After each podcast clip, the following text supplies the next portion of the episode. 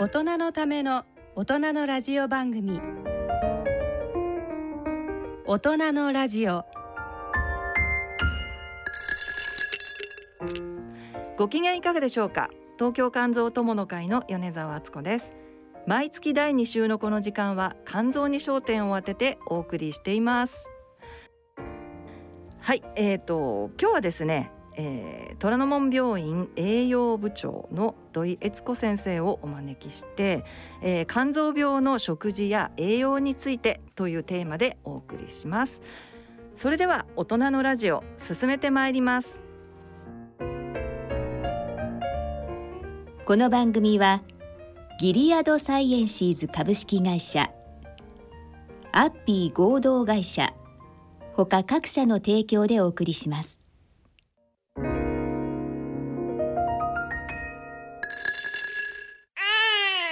人生100年時代。100年の人生をどのように生きていますか？大きくなったらケーキ屋さんになりたい。結婚しても今の仕事が好きだから続けたい。自分が作った料理で世界中の人を幸せにしたい。いつまでも元気でいたい。80歳でフルマラソンを完走したい。夢はどの世代でも大きく広がるあなたの人生夢無限大。でも必要なものは？健康家族友人そしてお金。あらゆる年代に合わせたサポートでいつでもあなたに寄り添います。今からずっとこれからもっと。人生100年パートナー野村証券。それ野村 C 型肝炎のない明日へ。自分は C 型肝炎だけど肝臓の検査値が安定しているから放っておいても大丈夫。そう思っていませんか？検査値が正常でも肝硬変肝臓がんへ進展する場合があります。今は飲み薬のみで治癒を目指せる時代。まずは専門のお医者さんに見てもらいましょう。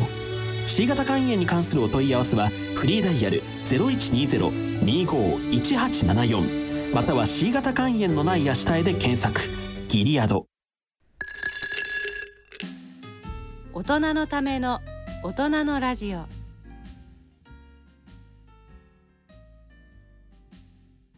健康医学のコーナーです。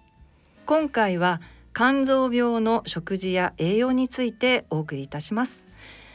えー、今回のゲストは虎ノ門病院栄養部長の土井悦子さんです。よろしくお願いいたします。よろしくお願いいたします。はい。えーと虎ノ門病院から3人目ということでえっ、ー、と今日も歩いて来ていただいて。はい、歩いてまいりました。はい、すぐ近くとい。うことで、はい、あの実はあの少し前に出ていただいた虎ノ門病院の鈴木義之先生にご紹介いただきまして、はい、えっ、ー、とぜひですね、あの肝臓病の栄養についてお話をいただきたいということでご紹介いただいたということです。はい、はい、えー、ではここで、えー、土井さんのプロフィールをご紹介したいと思います。1975年三重県のご出身、えー、1988年に女子栄養大学をご卒業後虎ノ門病院栄養部に入職され、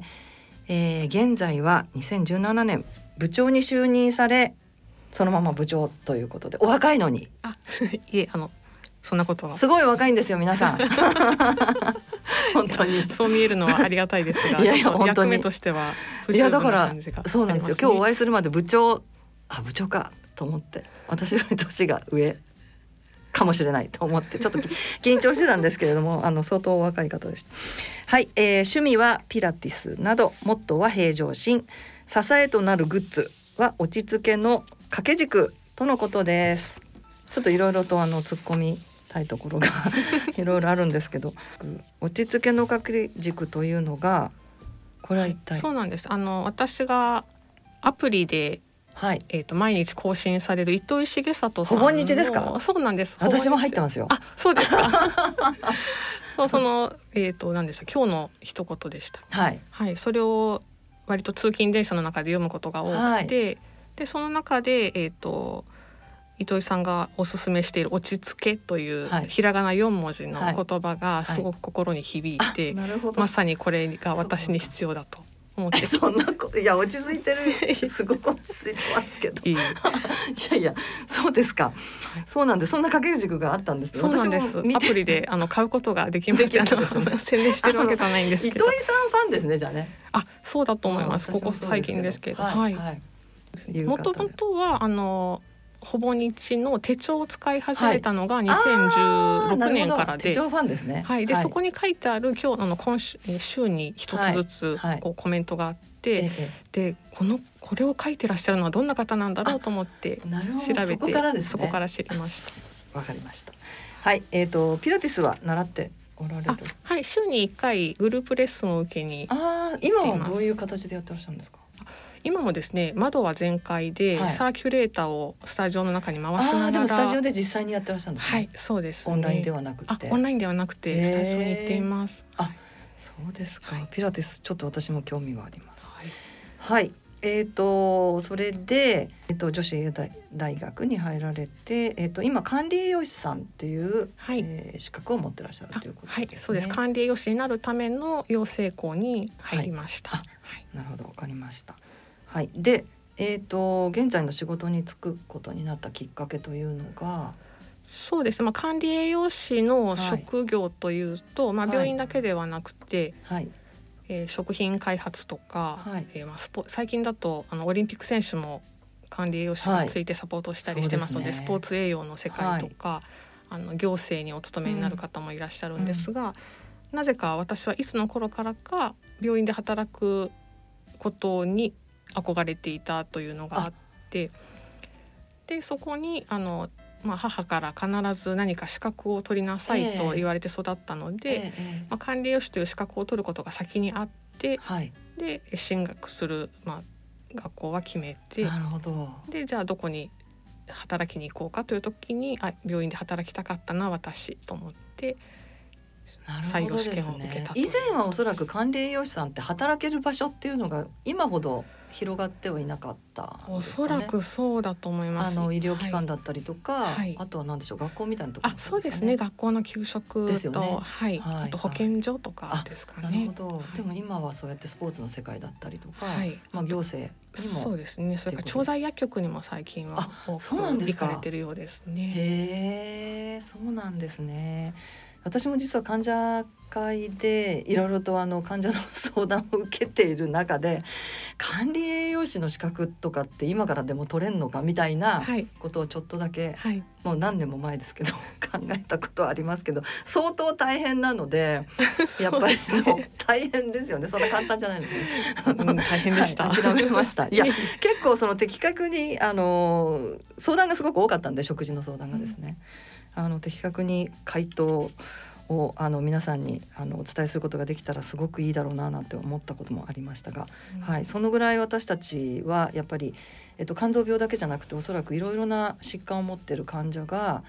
えー、栄養のこととかそれからお食事のことっていつもいつも気にしてると思うんですよね。はい、えー、ということで、えー、これまでのお仕事ですけれどもえー、まああの大学卒業されてからすぐに虎ノ門ということはいで、はい、はい、えっ、ー、と簡単にでは虎ノ門病院でどのようなお仕事をされてたかっていうのを そうですね。そうですね。まあ、まあ、病院ですので、あの三百六十五日朝昼晩と入院されている患者さんに安全な食事を提供するというのがまず第一の大きな役目になりますので、えーはいはい、それをまあもちろん厨房に出て、うん、あの材料を仕込んだり、はい、調理したり盛り付けたりっていうこともしますし、えー、えー、それがあの病棟で患者さんに召し上がれて、はい、召し上がっているかなという状況を確認して、うん、えーと、より良いその、まあ、食事の内容が、えー、あの食が進まない方には違った形のものを提案するっていうような話ことをしたり。はいまあ、あの管理栄養士の場合は診療科の医師と違って専門性を深く追求していくというのは難しいので、えー広く浅くにはなりますがあのそれぞれの病気の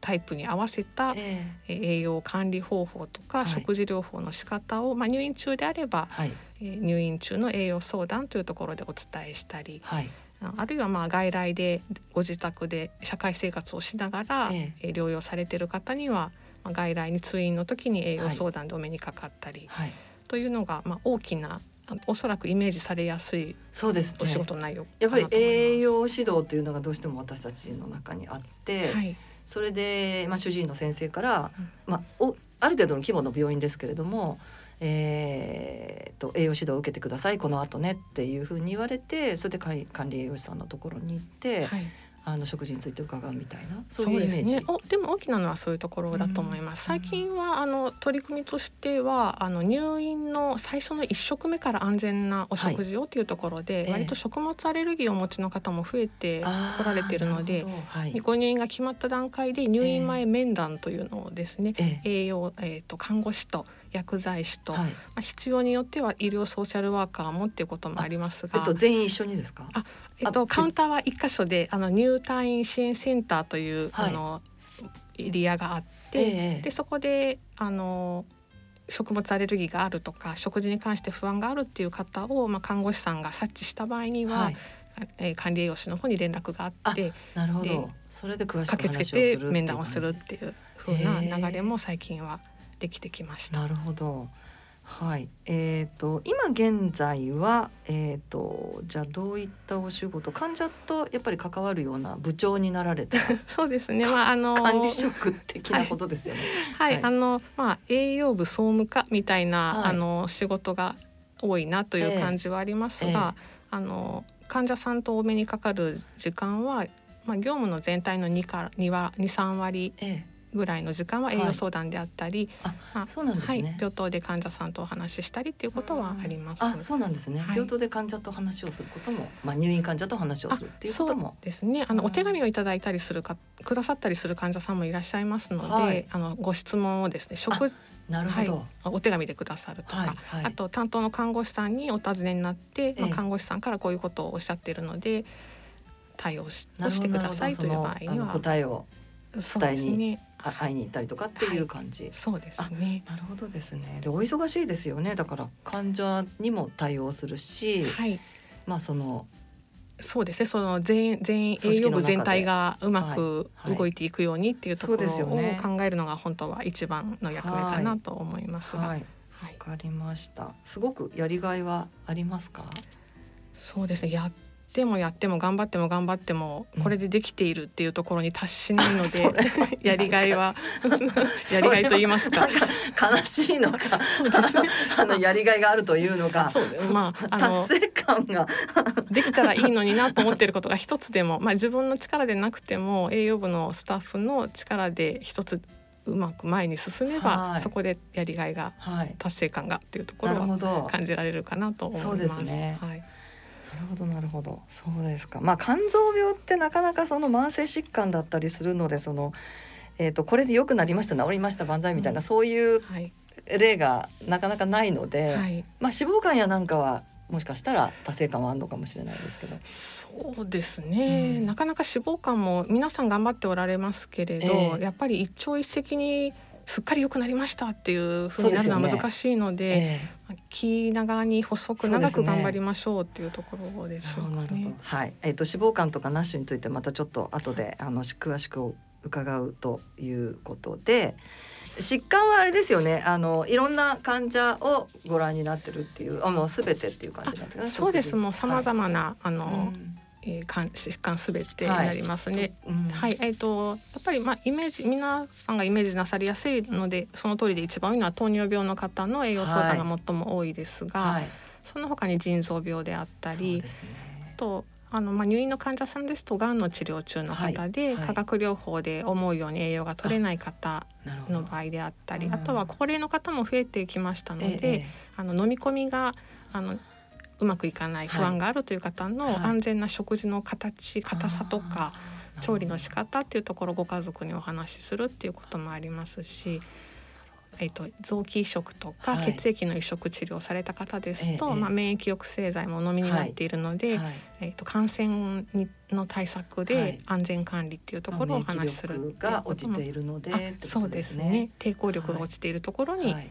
あの食品を変な食品を食べて体内で感染を起こさないようにっていうお話をすることもあります。なるほど、そうなんですね。わかりました。えっ、とここのあのー、ご自身で書いていただきたしいただいた資料のところに、えっとうな玉ちらし寿司っていう。これすごい。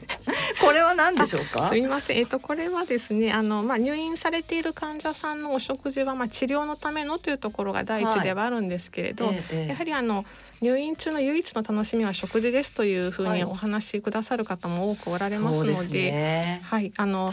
限られたあのまあ、いろいろな限界はあるもの中でもあの行事行事にあの季節の暦に合わせた行事食というふうに私たちは呼んでいるんですが、はい、牛うな牛の日にはうなぎをお出ししたい。のであの、まあ、大きなうな重は出せませんけれど、えー、細かく切ったうなぎを少しあしらった、え。ー、あのちらし寿司をお出ししたっていうのが最近の、えーと、行事食、ね、最近の牛の日ですね。まあ、その後あの七夕の時には、はい、枝豆を使ってあとそうめんを使ったような七夕を、えー、イメージしていただけるような献立でお食事を提供するっていうことを、それでそのうな玉ちらし寿司に感激した患者さんからお手紙をいただいた。そうなんです。あの それがですね、だいあの食事を提供するときに患者さんごとにお名前とか、メニュー名を書いた紙を添えて、あの病棟にはお届けしているんですが、そちらの紙の裏にいろいろメッセージを書いてくださる方も多くいらっしゃるんですけれど、あの裏にですか？そうなんです。小さい紙なんですけれど、ね、名刺より少し大きいぐらいですかね。なんですけれどあのそのうな玉チラシの日は、わざわざ便箋にあのお手紙を書いてくださって封筒に入れてくださってそれをあのお届けくださった患者さんがおられてもう栄養部のスタッフでみんなで感激して、ね、そうです。ね 本当に涙が出るぐらい嬉しいお声をいただきました。はい、そうですね、はい、そういうことがやっぱり一つ一つすごく嬉しいですね。そうですね。とやっぱりあのこのコロナの感染対策が始まってからあの不要不急であの病棟にまあ、栄養部のスタッフがお邪魔するっていうのは極力控えるということもしてはいるんですが、だからこそそうなんです。なかなかあのお話を伺える機会が、あの多く少なくなってしまって、そこはそういったお手紙をいただくと、あもうちょっと普段からお話を伺えるような時間を作れたらよかったなというふうには思いました。なるほどなるほど。それでまあお手紙というふうになったのかもしれませんけれども、えー、そうですね。私も入院、まあ、子供の時から入院何回もしててあの結構長く入院してたこともあるのでやっぱり食事はすごくあのもう楽しみだし、えー、何でしょうね。入院患者にとって本当食事って大きいですよね。うん、その比重が、はい、うん、すごく。だから多分これは、えー、感激されたんだと思う。まあ私が入院してた当時とはおそらく全然いろいろと工夫されてすごく あの内容のいいものになってるんだろうな虎ノ門はっていう感じですけど。プレッシャーですね、うん、えすごいですもんね。これホテルのシェフに習ったブラックカレーっていう。そうなんです。これはついこの間の日曜日なんですけれども、はい。はい、あの系列のあの病院の仲間のホテルがありまして、はいはい、でそこのシェフに、はい、えーと、栄養部の調理師がみんなで交代で3回に分けて、えー、習いに行きましたレシピで、えー、はい、あのホテル仕様の本格カレーを患者さんにご提供し,、しました。あまあでもこれカレーだから全員が食べられるわけじゃないそうなんです。はい、ねこれね、はい、普通食っていうか。そうですね。うん、あの消化の力もしっかりある、うん、あの比較的元気な方にそう出し的な刺激物だしそうですね。ああそうなんですね。でもまあそうやっていろいろと、はい、新しいメニューもそうですね。工夫されてっていう感じですね。はい、えっ、ー、とはい先ほどあのピラティスが趣味だということで、えー、趣味については伺いました。これから何かやってみたいこととか何かありますかね？そうですね。私これまでのピラティスは趣味とは書いたんですが、うん、それ以外にはこれがあるから休みの日が楽しみっていう趣味がないのが悩みのままずっとこの年まで来てしまったので いろいろなことを、はい、新しくやったことのないものに挑戦してみたいなとは思っています。なるほど。まあでも一つのことずっとこれ結構長くやってらっしゃるんですかね。そうですね。多分のちょっと中断していた時期もありますが、延べだと9年か10年かすごいですね。はい、週に1回細々ですけれど。いやいや。週に1回10年ってすごいと思います なかなか続けられないですよね。仕事もあの持ってらっしゃるし、はい、でもおそらく仲間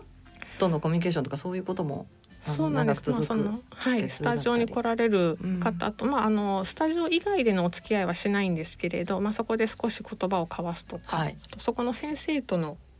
お話なんかも割と心の癒しになっているので、はい、仕事のことを一切全部忘れてリフレッシュという時間としてはとっても貴重なそうですね、はい、習い事です。はい、それからえっ、ー、と平常心がモットーですということでした。えー、まあ常にどんな時もそうですね。あの私自身が、まあ、本当に毎日毎日いろいろな想定外の事件が起こるんですけれど、はい、まあ、あの栄養部門の中でですね、ええはい、私が合わせます、ね、ああすみません。あの患者さんにとって事故を起こさないように 未然で防ぐためにまあ、大騒ぎをして、まあ、あの収めるわけなんです。みんなの力で収めるんですけどまあ、いろいろな突発的な出来事があるんですが。はいあの私が慌てますと、まあ、その空気が皆さんみんなに伝染してしまうので、はい、まあ、なるべく感情の波を外に出さないということを目指して、はい、落ち着けの掛け軸をいつも見える ところにかけて はい、過ごしています。なるほど、わかりました。はい、はい、えっ、ー、と忘れられない患者の思い出、患者さんの思い出というのは何かありますか？はい、あの特定のこの方というのはあのこれご紹介というのはないんですけれど、はいはい、まあ、あの今私この年齢になってあ40代中盤なんですけれど、はい、まあ、お目に若いです あのようやくお目にかかる患者さんが同世代であったり年下の方もいらっしゃいますが、やはりお会いする患者さんすべてが、まあ、人生の先輩という方で社会経験も豊富で、うん、ご病気の経過からも、ね、もう多くのものを抱えていらっしゃるので。あのお話を伺うだけでもお一人お一人とのこう接点が全て、えー、自分にとっては非常に勉強になることばっかりで。はい、なので大変対応が難しいっていう患者さんもいらっしゃいましたけれど、ね、まあ、栄養相談であのあなたとお話できてよかったっていうふうに言ってくださる方もいらっしゃった時には、えー、やっててよかったなっていうふうに思って、はい、こうパッパッパッといろんな方のお顔が浮かびます。はい。あ本当ですか。結構あれですか栄養相談も何回も何回もみたいな患者もいますか。そうですね。まあ慢性疾患あの長くずっと療養していく方で、えー、時々定期点検みたいにしたいのでっておっしゃって、まあ外来受診のたびにとか半年に1回っていうふうに、はい、本当に何年も通あの栄養相談に来られる方もいらっしゃいます。えー、まあただあのやっぱり地方から治療のために来られてっていう方とか手術のためのご入院だったりすると、えー、本当一度きりっていうふうにもなるので、大変あのいろいろ教えてくださった方でもうん、もうお目にかかる機会はないし、まあ、患者さんからしてみたら病院はできれば来たくないところですから。まあそうですけどね。まああの、患者さんにとってはまあまたお会いしたいなと思ってもお会いしなくて済むのが一番なので。そうですね。はいあのあの方どうされてるかなっていうふうに時々思い出したりするそうですよね。ですね。私たちもあの電話相談あってもそれっきりであの人どうしちゃったかなっていうような人がやっぱりいますけれども、その部分はちょっと寂しいところでもあるけれども、まあ、はい、まあでも改善していけばそれで来る必要がないということなので。はい、患者団体と一緒ですね、はい、患者 会をやめられる方が。はい。はい、えー、それでは今回のテーマ肝臓病の食事と栄養について伺ってまいりたいと思います。はいまずえっ、ー、と慢性肝炎ですね。はい、で、まあ、今あの C 型肝炎の方っていうのは非常にあのウイルスを排除することができるようになったので、えーまあ、患者の数としては非常に少なくなってきてますけれども、えーと、B 型肝炎だったりそれから脂肪肝、えー、それからナッシュだとか、えー、自己免疫性肝疾患ですね。などで、えー、特に注意することがあれば伺いたいんですけれども B 型肝炎にしても脂肪肝にしても自己免にしてもその状態によりますからまた、ね、なかなか難しいと思うんですけども、ね、これは何か特に、はい、あの気をつけることはありますか？慢性肝炎あの食べるものがそのままもう治療にっていうことではないので、うんはい、まあ、安全にあの治療を続けていただくために、うん、そして治療の薬の効果を最大限引き出してっていうところだと、はい、おそらくあの、まあ、ご自身にとって良い体重を維持していただくっていうのが一番かなと思うんです。はい、あのかつては安静にしてっていうこともあったと思いますが安静が必要なあの時期もあるんですけれど、はい、あんまり安静で大事にしすぎてお家にこもって動かないと肝臓の周りに脂肪がついてきてしまって、はい、それによって肝臓の働きが落ちるっていうこともあるので、はい、適度に動いていただいて、肥満がある方は少しでも落としていただくっていうような適正な量を取るっていうのが、一番あのどの方にも共通しているお話かなというふうに思います。えっ、と最初に良い体重っていうふうにおっしゃったんですけども、はい、良い体重というのはどういうふうに算出したらよそうですね。計算式で、まあ、標準的なものを出そうとすると、ええ、あの計算式をこう口で言うのは難しいですけど身長をメートルにしまして、はい、2回かける、まあ、160センチの方なら1.6かける1.6、はい、そこに22という指数をかけていただいて、出てきた数字が。数字が、えー、標準体重というふうに呼ぶ、えーとまあ、理想体重と言われたりもしますが、えー、まあ、目安となる体重だと思います、ただこれはあくまでも計算上の体重なので、目安にしていただくのはあのご自身が成長が終わって、二十歳にを迎えた頃の体重はよく伺います。はい、ああ、その時の体重が割と良い体重。はい。なんでもともと骨太でがっしりされていた方は、えーはい、その計算上出てくる標準体重であったことはないと、学生の頃からもっと大きかったっていう方もいらっしゃいますし、もともとすごく華奢で、えー、あのとても細身な方は標準体重よりもすごく少ない方もいらっしゃるので、えー、そこに向かってわざわざ増やそうとする必要もないですし、はい。はい、ものすあの標えーと、さっきの計算式から出てくる数字からそれかけ離れてたら、ですよね。そうですね。日本人の体格からすると少しふっくらに見える感じだと思います、はいね、だからまあそうですけど私もそうですけどそでもそんなに痩せてるわけではないんですけどちょっとその体重って割と大きい数字だよなっていう少しそう体を重く感じるぐらいだとは思います。ね、なのでまあ最近はどちらかというと体重だけではなくて筋肉がしっかりあるかっていうことと、まあ脂肪肝につながりますけれど、体脂肪率が高すぎないかなっていうのを体脂肪率ですね、はい、最近はあの手軽な体重計で体脂肪が出るものもあるので、はい、まあ女性だったら30%超えてないかなとか、はい、男性だったら20%を切ってるといいなっていうあたりを目安に、していただくと良い体重男性は脂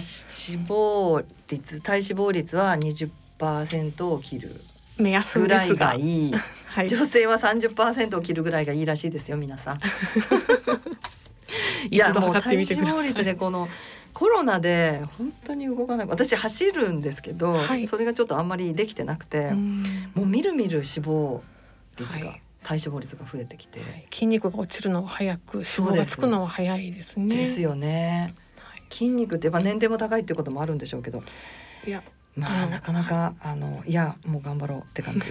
そうか。はい。えー、特にあとは何かえー、そうですね。あまあ、あの今体重をっていう話で肥満の方が痩せようと頑張りすぎて、朝ごはんじゃ抜きますとか、はい、あの夜遅くなっちゃったんでもう夕飯抜きで寝ちゃいますっていうふうに、ん、食事の回数を少なくして空腹の時間が大変長くなるというのは、はい、肝臓が弱ってきた方にとっては、はい。あの栄養状態を落とす元にもなりますし逆に食事の回数が少ない方が太りやすい体質になりますので、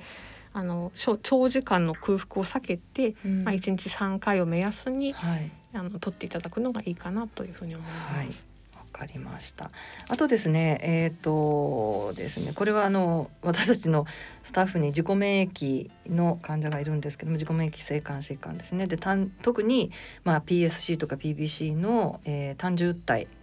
を伴う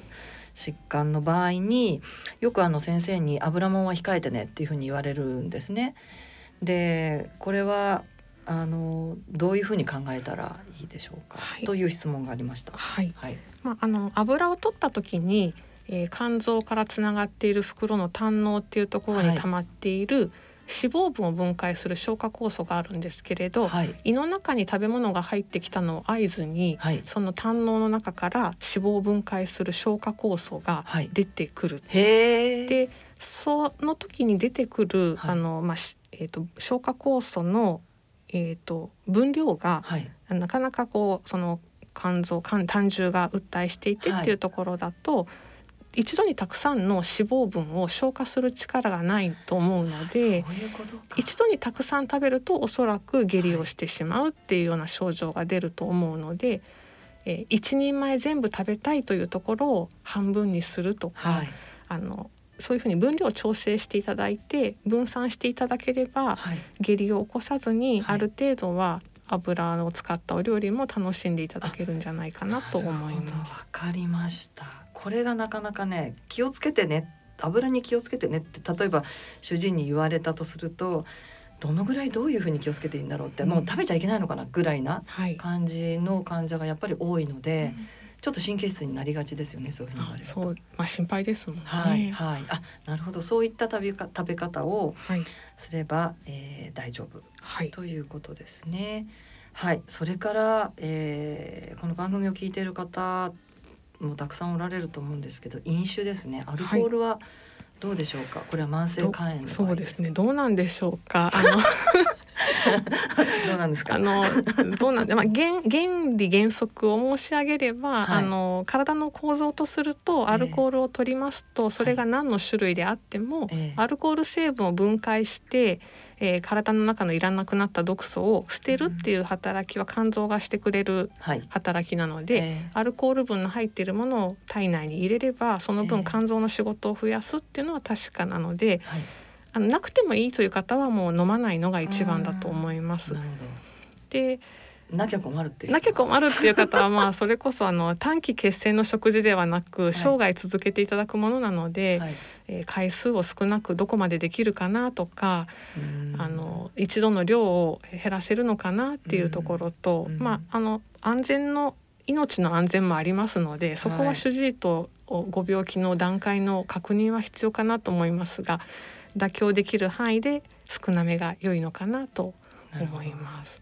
そうですね。本当は禁酒した方がいいかもしれないけど、はい、まああのそのあたりは自分の、はい、まあ続けられるそうですね。はい。あの、えー、まあ、はい、限りの少ない量っていうか、はい、量量を加減するってことですね。そう思います、はい、はい、そうですよね。あのこれ肝臓の専門医によってはお酒やめてくださいっていう方と、はい、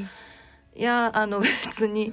ちょっとぐらいなら飲んでもいいよって 先生もおられるのでこれも患者も混乱するとこなんですけど、そうですよね。はい、はい、おそらくそうですね。あの飲んでもいいよという先生は、まあ現実問題飲まずにいられない方にはゼロにしなさいと言っても無理だろうし、ね、まあ少ない方がいいというところはおそらく揺るがない事実だとは思います。すね、はい。だ本当は飲んじゃいけないんだよっていうところを押さえておけばいいですよね。それは大事なことかもしれませんね。ね本当は飲んじゃいけないんだけど、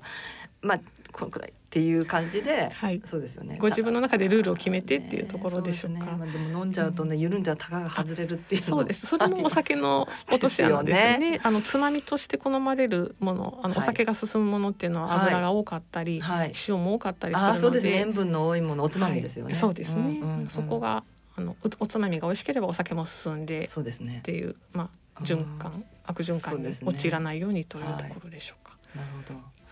わかりましたはい。えー、では、えー、次にですね肝臓病、えー、の肝硬変の症状別の食事について詳しくお伺いいたします。まず、えー、これは、まあ、肝硬変の症状の一つですけれども食道静脈瘤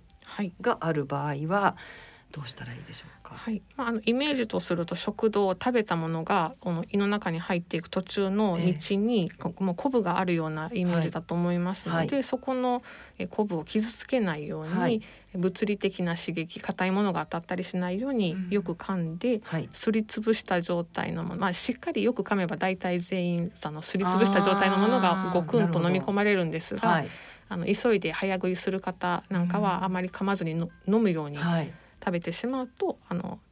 それが傷つけたりするので、まあ、ゆっくりよく噛んでいただくっていうのが一番大事ですし、はい、熱すぎるものとか激辛なもの酸味が非常に強いものっていうのも刺激になることが少し心配かなと思います。わ、はい、かりました。おせんべとかも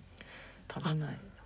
よく噛んでいただいてからでしょうか。あのおせんべいの角っこが尖ってない状態までよく噛んでいただくのが大事かなと思います。すね、はい、えーと、それから腹水ですね。これは、はい、まあやっぱりあの肝硬変の症状。肥大諸性肝硬変の症状の一つですけど、はい、そうですね、まあ、食べ物のせいで起こるものではないですが起きてしまっている腹水に対しては、えー、やはりそれ以上体に水をためと溜め込みたくないので、えー、水を引き寄せてしまうお塩をとにかく控えるっていうことが大大事ですから、はい、おそらく常日頃気をつけてらっしゃると思いますが減塩、まあ、塩控えめを徹底していくっていうところになると思います。これはよく5グ ,5 グラム以下に1日ですね、はい、してくださいとかっていう話をあの聞きますがやっぱり自分で、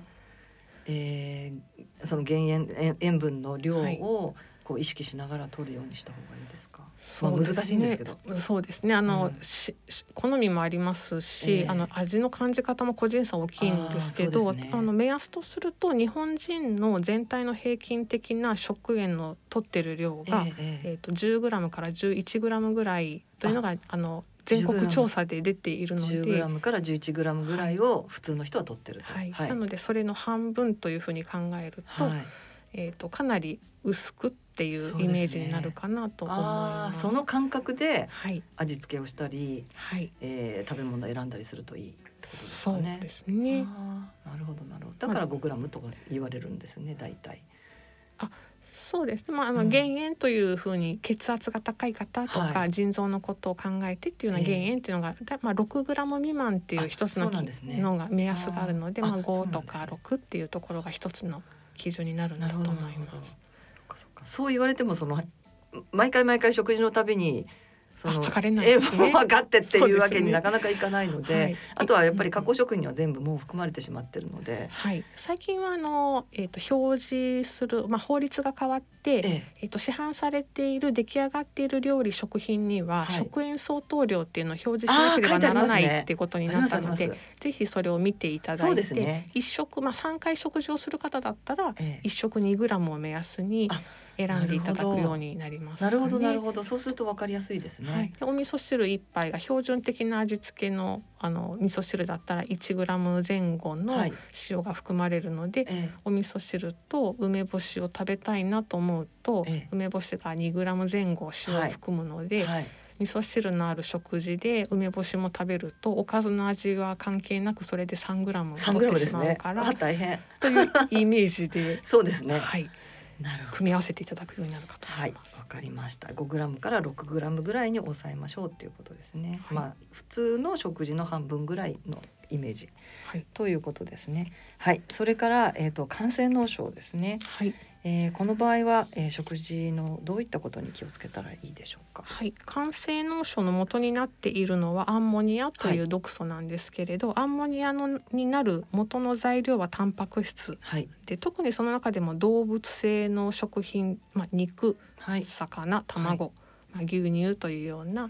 ものから出てきているタンパク質。それが血液中のアンモニアを増やしやすいので、はい、それをあのな取りすぎないように、うん、主治医のに指示される分量まで、はい、えー、落と減らしていただくという調整が必要になると思います。うん、なるほどこれは食べてはいけませんというあの結構皆さんだからなんでしょうね。このタンパク質気をつけてね動物性の肉とか魚とか言われるともう食べちゃいけないのねっていう感じにどうしてもなっちゃうんですけど。何食べたらいいんでしょうかみたいな。はい食べちゃいけないわけではなく。そうなんです、まあ、体のサイズにその身長体重によっても何グラムまでのタンパク質だったら対対応できますっていうのは個人差があるので難しいですがまあ、イメージとすると、朝昼晩3回食事をする方であれば、はい、1回の食事に卵1個分の量の大きさの肉や魚や卵をああ、まあ、握握り拳ぐらいのサイズの肉や魚や卵を1回の食事に1品までというふうに組み合わせていただくと、はい、ええ1日、まあ、タンパク質は 40g にしましょうと言われた場合の方の目安になるかなと思いますが、はい、まあ、もちろん他に組み合わせる食品でだいぶ変わるのでそうですね、はい、一つの目安でというところだと,、えーと、一般の人は1日に何グラムぐらい取るべきなんですかタンパク質って？普通の一般の方は。好まれる量ではないですけど 60g から 70g っていうところ。60から 70g はい。実際まあもう少し召し上がる食事の方が満足感はありますけど、えー、例えばあのこのぐらいでごちそうだなって思われる量のお肉は 120g とか 150g のサイズなんですけど、はい、えー、えー、と1日タンパク質健康的なタンパク質 60g70g にしましょうだと、えー、お肉は70グラムとか80グラムにする、まあ、手のひらを広げた分分ぐらいですかね。それで十分ってことなんですか？えっ、と計算上は足りることになっています。てるんですね。はい、あの食欲を満たしてくれるかどうかは別ですが。まあ、別として。はい、なるほど。ちょっとまあ往々にして食べ過ぎてるような。まあ、タンパク質ってだだけどやっぱり最近はタンパク質すごく叫ばれるじゃないですか。そうですね。取った方がいい取った方がいいって、足りない足りない特に日本人は足りないですとかっていう。言われることが多いので、うん、なんかすごく意識するようには私たちはなってるんですけど、まあ、ちょっとこのあの 感染脳症の方とは別の話ですけど。ね、感染脳症が出てきてしまった場合には、うん、やはりそこはアンモニアを増やさないように、うん、その半分には絞り込んでいく必要があると思います。40グラムぐらいということですね。はい、そしてまあ便秘をするとその腸の中で、あの停滞してしまった便の方からアンモニアがまた出てくるというのがあるので、はい、便秘をしないように食物繊維のある野菜とか海藻を、はい、まあ、食道静脈瘤を傷つけないようによく噛んでいただいて、ええ、しっかり繊維を取っていただいて、はい、水分も、はい、あ腹水のある方は先生との相談になりますが、はい、適度に水分も取っていただいてとにかく便秘をしないように。便秘があのポイントですね。便秘を絶対しないってことですね。そうですね。まあもちろんあの便秘しにくいお薬も先生から処方されてると思うので、でねはい、嫌がらずに飲んでいただいてという組み合わせになると思います。わ、はい、かりました。何か他に気をつけることはありますか？感染脳症の対策としてですと、えー、あの、えー、まあさっき筋肉のあのタンパク質をしっかりという話もありましたが、はいえー、あの筋肉がアンモニアを分解してくれる、えー、えー、と組織でもあるので、はい、えっ、としっかりあのある無理のない範囲で運動していただいて、はい、筋肉が維持できるようにしていただくのが大事です、筋肉をとにかく落とさないってことですよね、まあ肝臓病はもう全般的にそれをすごく強く、筋肉は第二の肝臓ってよくそうですね。はい、あの先生がおっしゃいますよね。はい、はい、わかりました。筋肉を、えー、落とさないように少し運動ができればした方がいいということですね。はい、はい、それからこれ次ですけれども患者からですねよく、えー、質問を受けるんですけれどもサプリメントなんですが、はい、これはあの摂取していいものそれからもうこれはあんまり摂取しない方がいいっていうようなものは何かありますか？あの体にどれほど取りすぎたとしても溜め込まれないような水に溶ける、うん、あのビタミン C とか、はい、あの総合ビタミン剤のようなものはそんなに、えあの心配しなくて良いと思いますが。それは摂取してもまあ大丈夫はい、余分なものは出ていってくれると思います。はいはい、でただあのそれ以外のものに関しては体に溜め込んでしまうと、うん、肝臓にとって良くないものもあるので、うん。まあ、例えば代表的なものでいうと鉄ですけれど、鉄のサプリメント貧血予防とか。ねはい、鉄が溜まっちゃうんですもんね、はい、肝臓に。そうなんです、はい、で肝臓が弱っている方は鉄が体に溜まりやすいので、はい、鉄のサプリメントは避けておかれた方がいいかなというふうに思います。わ、かりました。はい、鉄は気をつけて、えー、気をつけた方がいい。まあ以前あの C 型肝炎私もそうだったんですけど C 型肝炎はあのえー、フェリチンという値が上がりがちで、ね、はい、はい、あの肝臓に鉄が溜まりやすいというふうに言われて、それが溜まってくると,、えーと、肝臓がんを引き引き起こすみたいなことも言われていたので、うんはい、鉄制限食とか、はい、はい、あのっていうのが 私たちの間でずっと そうですね。これぞ食べるなみたいな、はい、はい、制限までは考えなくてもいいんですけれど、体にいいだろうと思って、うん、頑張って取らない方がいい。とは思います。そうですね。はい。はい。あのまあそういった方はおそらく先生の方から、はい、あの指導があるあると思いますね。はい。はい、普通の脂肪肝でもあのアルコールを飲まないのに肝臓が弱っている、まあ、ナッシュと言われる方でも、はい、フェリチンはとても高い方が多く栄養相談には来られているので。えっ、ー、とナッシュの方は割とフェリチンが高い方が多い？割と検査の結果を拝見すると、はい、高い方もししていらっしゃいそうするとやっぱり鉄分が溜まってるっていう状態取らない取らない取りすぎないようにしましょうっていう話はしますね。なるほどなるほど、はい、そうすると食事はちょっと鉄分を気をつけなきゃいけないってことですね。サプリメントとしては、はい、はい、あサプリメントも、まあもちろん取らない方がいいし、ね、お食事も気をつけたはいあの肝臓にいいからということでしじみとか、うん、その貝類なんかのものを貝類は鉄分が多いんです、ね、鉄分がとても多いです、ね、はい、鉄分が多い食えっ、ー、と食物というのは食べ物というのは他に何がありますか？特に。代表的なのはレバーですね。はい、あ、そうですね。はい、レバーとか貝類。貝類。で、あの赤身の,、ま、あのお魚の赤身の部分とかマグロとか。マグロの赤身とかですね、はい、で植物性のものもほうれん草とか小松菜とか言われていますが、まあ、あの植物性のものは吸収率がそれほど高くないのであまり心配なさらず食物繊維をしっかりとろうビタミンを取ろうで、はい、とあの野菜は食べていただいて問題ないと思います。そうすると動物性の、まあ、鉄分というのを少し気をつけた方がいいっていうことですね。はい、まあえっ、ー、とフェリチンの高い方です、ね、そうですね。はい。はいわかりました。それからえっ、ー、と栄養分については最後にですね BCAA をあの取りましょうっていうことをよく肝臓病の患者はいられ言われるんですけど、はい、えと BCAA についてついてご説明いただきたいんですけれど、はい、はい、BCAA というのは必須アミノ酸というふうにまあ呼んで人の体内で合成することができないので、はい、外から食べ物として取る必要がある、はい、えっとタンパク質の材料のアミノ酸のことを言います。はい、でこれは筋肉であの代謝される時にアンモニアを解毒してくれるっていう働きがありますし、はいはい、肝臓のエネルギー源になってくれるアミノ酸でもあるので、はい、肝臓でしっかりアルブミンを合成してくれるっていうあのサポートをしてくれます。なのであの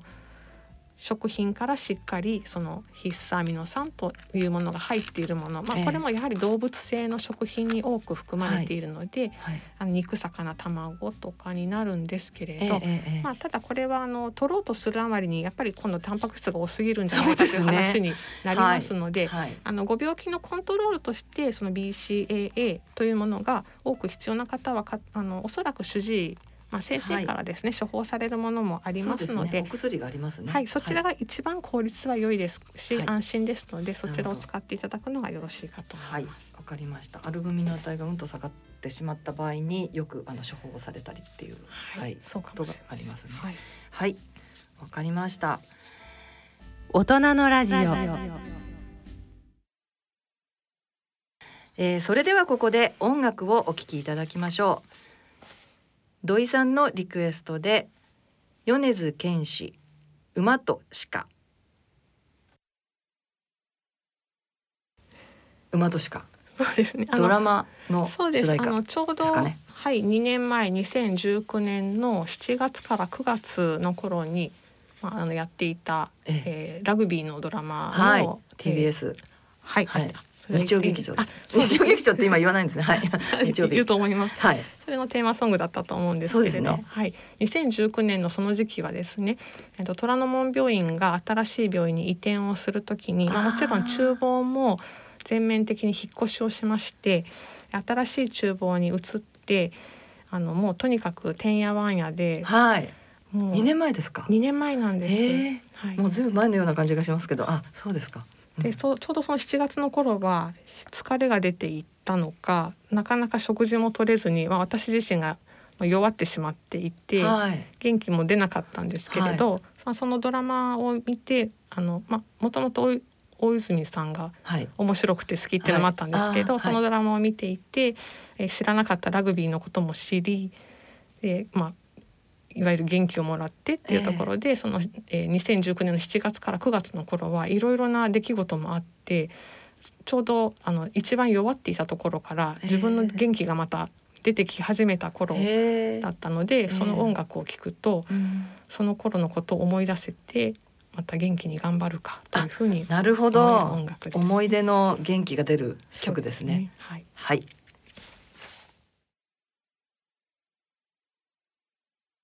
それでは最後に番組をお聞きの皆様に、えー、メッセージをお願いできますでしょうか？はい。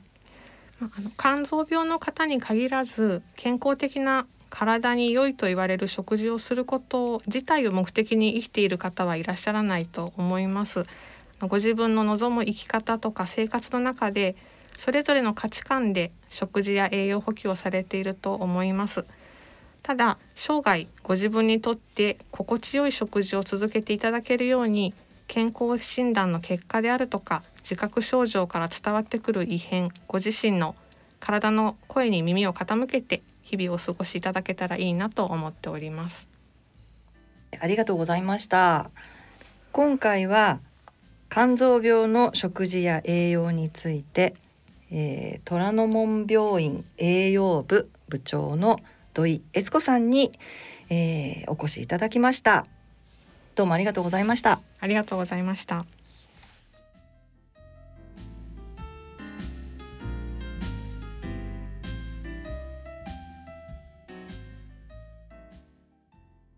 大人のラジオ。さてここからは映画のコーナーです。今回ご紹介したい映画は10月15日公開の映画パリのアメリカ人です。はい、えー、今、えー、お聴きいただいている曲はパリのアメリカ人のメイン楽曲で「I Got Rhythm」になります。はい。今日はですね実はお客様にお越しいただいております、えー、松竹ブロードウェイシネマプロデューサーの張本亜紀さんです。よろしくお願いいたします。よろしくお願いします。張本です。こんにちは。はいこんにちは。えー、それではですね早速このパリのアメリカ人について、えー、ご紹介いただきたいんですけれども、まああのー、松竹さんでは、えー、ブロード映画を今ずっとご紹介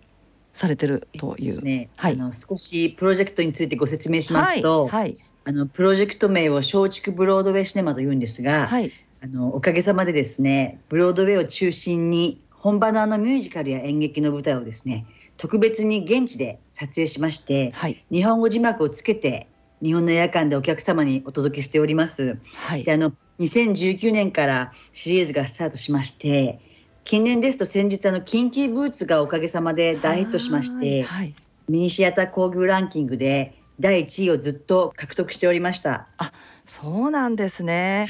まあただ昨年コロナで上映延期になったものがたくさんございますので、なるほど事実上シリーズ目2年目でございます今年が。そうなんですね。えー、パリのアメリカ人についてなんですけど、ちょっと内容について、えー、簡単にご紹介いただけますでしょうか？はい。あの本作はですね皆様もご存知の通りジーン・ケリー主演で1951年当時のですねアカデミー賞で8部門ノミネート中ですね。なんと作品賞の他に最多で6部門を受賞しました、えー、映画史上に残る名作そのパリのアメリカ人のミュージカル舞台版でございます。であの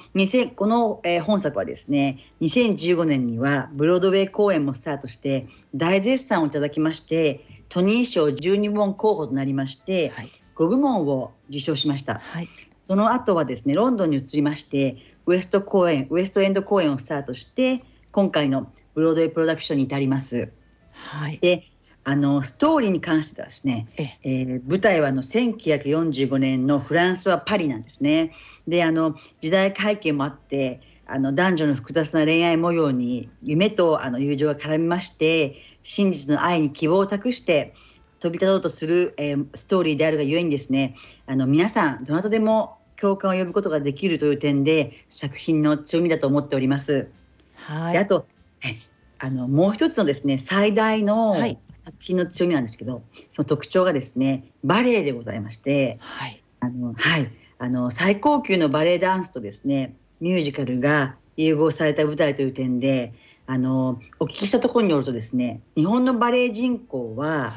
世界一の規模と言われてましてそうなんですね、はい、はい、全国ですね約4630のバレエ教室と、はい、を調査した結果生徒さんの数は約40万人ぐらいいらっしゃると聞きそんなにいらっしゃるんです、ね、すごいですね。はいはい。あのそんな中ですね、あの映画キャッツなどでも話題になりました本作に出てる主演のロバート・フェアチャイルドはですね、はい、世界のバレエダンサーが活躍するニューヨークシティバレエ団のプリンシパルという経歴を持ちましてそうなんですね、はい、はい、もう一人共演者の女優さんである、はい、ヤン・コープさんはですね超一流でな有名なあの英国ロイヤルバレエ団で、はい、トップクラスに所属していたというですね、い、わゆる2人とも本物のバレエダンサーでございまして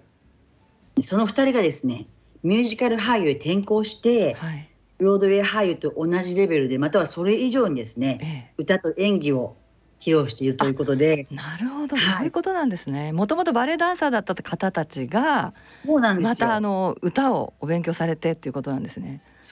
で私もあのいろいろブロードウェイの演目を見させてもらってるんですけど、えーえー、あの過去約25年間でですねあのそのブロードウェイの歴史の中で、はい、本物のバレエダンサーがですねあのブロードウェイのレベルのですね舞台俳優と同じ実力でステージに立っているのは、はい、このパリのアメリカ人のみだというふうに思っておりますので、はい、あの見応えはバッチリだと思います。いや本当にあの私もですねちょっと拝見させていただいたんですけども、あのとにかくですねそのまあ今おっしゃられたように。いや差し替えなのかと思うぐらいバレエの技術が高くってしかもあのミュージカルですから当然歌い上げるところもあり、まあ、お芝居も当然あるわけですけれども、はい、もうなんかオールラウンドに皆さんが素晴らしいもうプロフェッショナルな、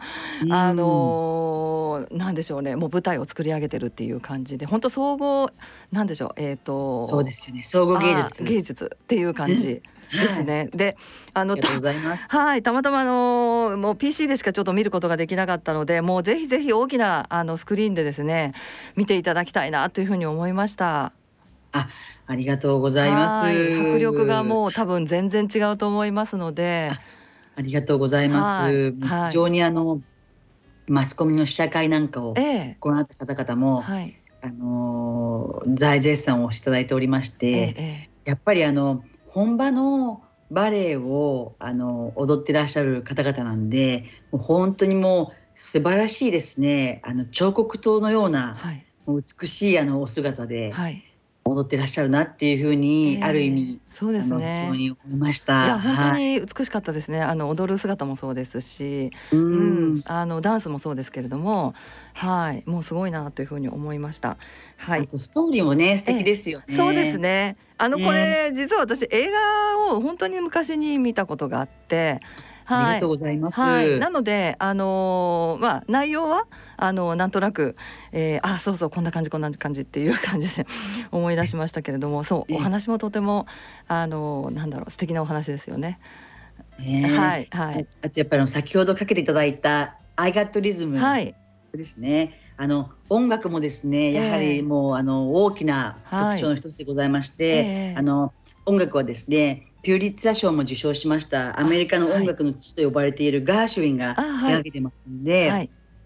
このあのアイガートリズムっていうのは、非常にこのリズミカルな楽曲にですねあの作詞をですね、えー、あのジョージ・ガーシュウィンが作曲をしてまして、えー、お兄さんのアイラ・ガーシュウィンが作詞をしてるんですけども、はい、あのこのところがですねこのリズミカルな楽曲に歌詞としてはですね幸せな心を持っているっていうことを表した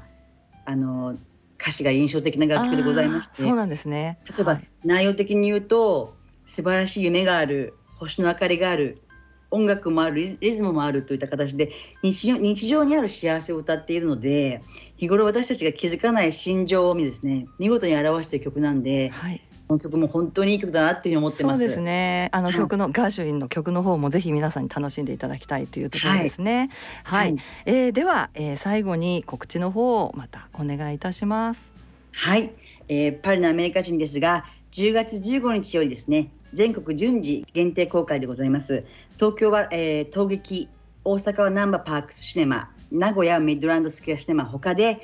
公開しますので、はい、どうぞよろしくお願いします。また、はい、もしよろしかったらですね松竹ブロードウェイシネマでインターネットでご検索いただくと、公式ホームページに詳細ございますのでよろしくお願いいたします、ありがとうございます。以上10月15日から公開予定の、えー、ロードショーパリのアメリカ人をご紹介いたしました本日は張本さんどうもありがとうございました。ありがとうございました。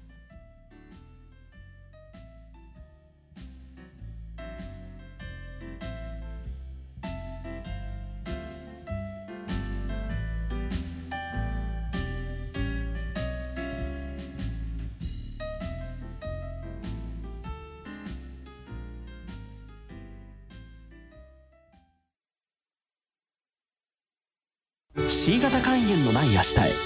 自分は C 型肝炎だけど肝臓の検査値が安定しているから放っておいても大丈夫。そう思っていませんか？検査値が正常でも肝硬変肝臓がんへ進展する場合があります。今は飲み薬のみで治癒を目指せる時代。まずは専門のお医者さんに診てもらいましょう。C 型肝炎に関するお問い合わせはフリーダイヤル0120-25-1874または C 型肝炎のない明日へで検索。ギリアド。アッピはおよそ130年にわたり医薬品開発に注力してきた企業の歴史と創薬の実績を受け継ぐと同時に新たな時代の要請に応えるべく誕生したバイオ医薬品企業です。これからもさまざまな疾患を抱えておられる方々の生活の質の向上に貢献すべく邁進いたします。患者さんの笑顔に貢献するを目指す私たちの大いなる可能性にご期待いただくとともに一層のご指導を賜りますようお願い申し上げます。大人のための大人のラジオ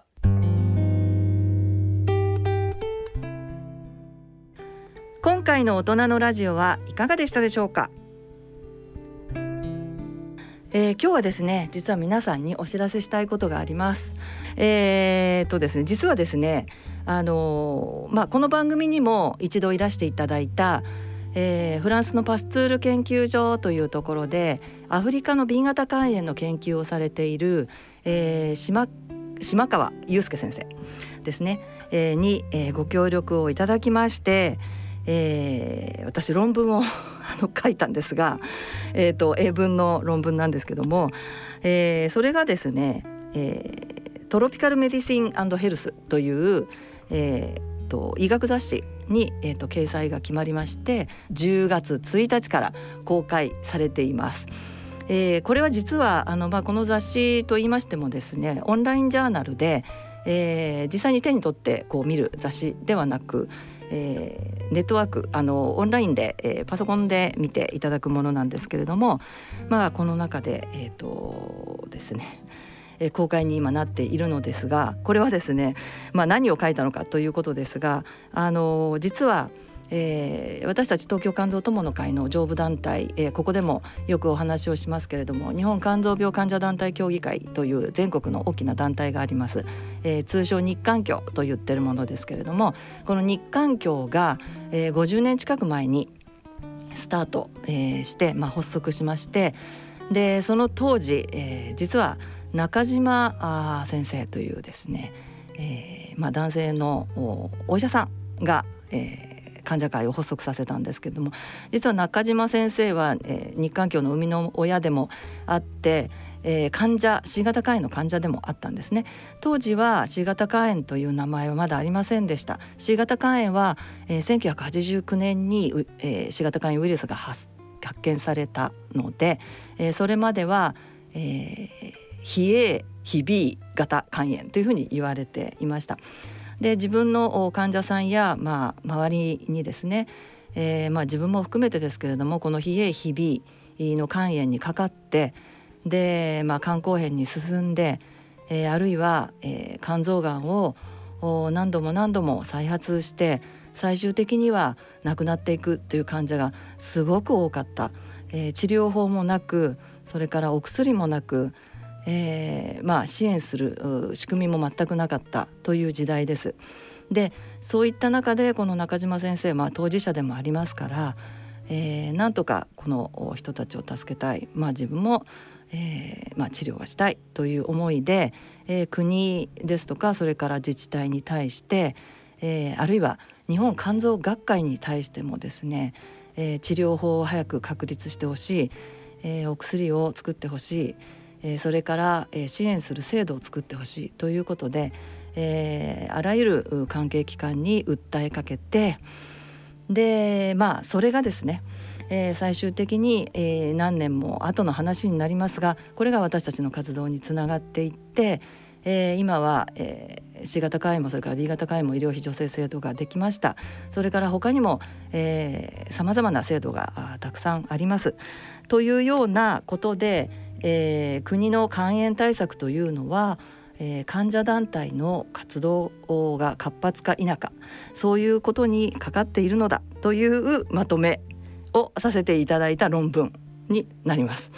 えー、もともと中島先生のお話中島先生実はですね患者会立ち上げて8年後に、えー、肝硬変で亡くなってしまうんですけれども、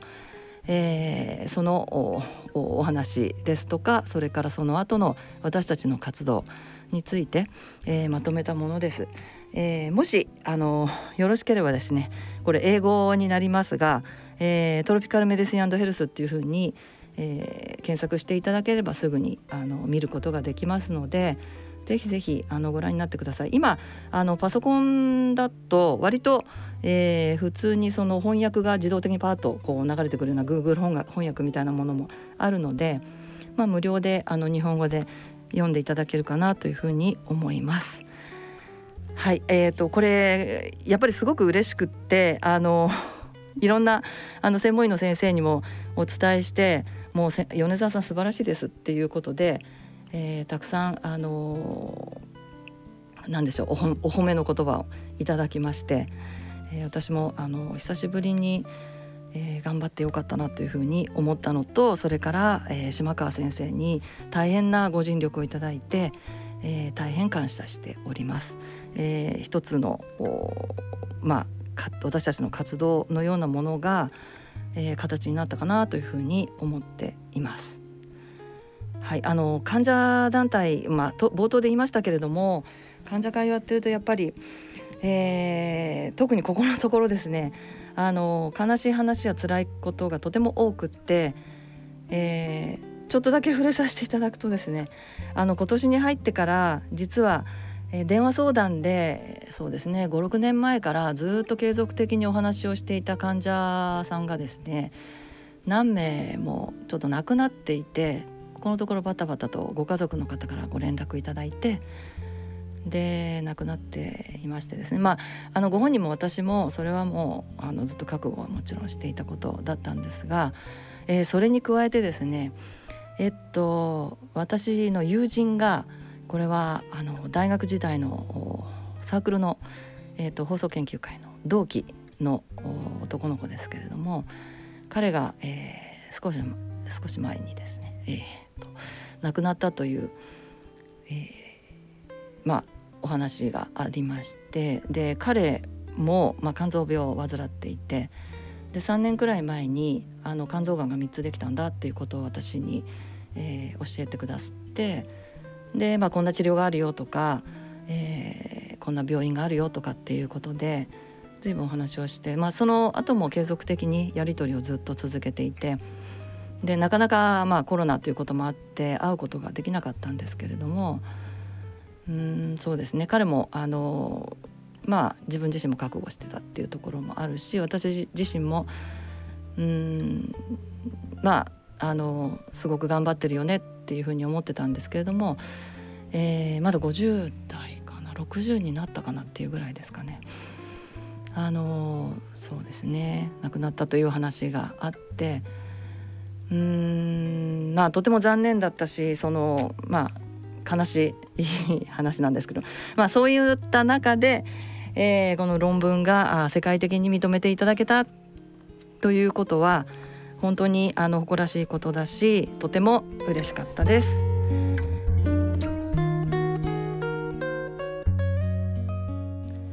それではお時間となりました。ご案内は私米沢敦子でした。この番組はギリアドサイエンシーズ株式会社アッピー合同会社ほか各社の提供でお送りしました。